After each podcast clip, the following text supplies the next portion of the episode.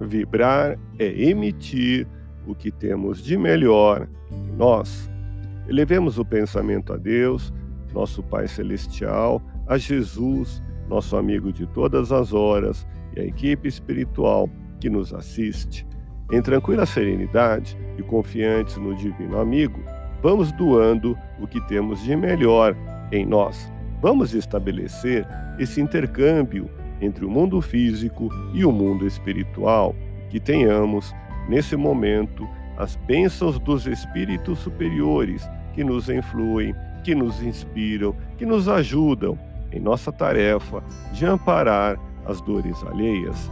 Que possamos, eu e você, pensarmos na construção de um mundo melhor e nessa integração sentir muito bem em estarmos juntos. Na realidade, nenhuma vitória se caracteriza pela superação do outro. A derrota de alguém é sempre uma ficção. A não ser por si mesmo, ninguém é derrotado.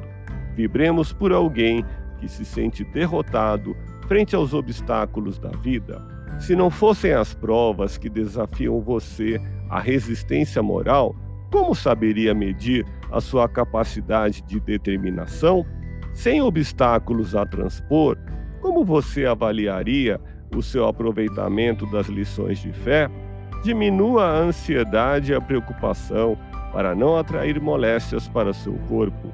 A ansiedade é um fator bioquímico que influencia as secreções glandulares produzindo demasiada adrenalina, que estimula em exagero o sistema nervoso.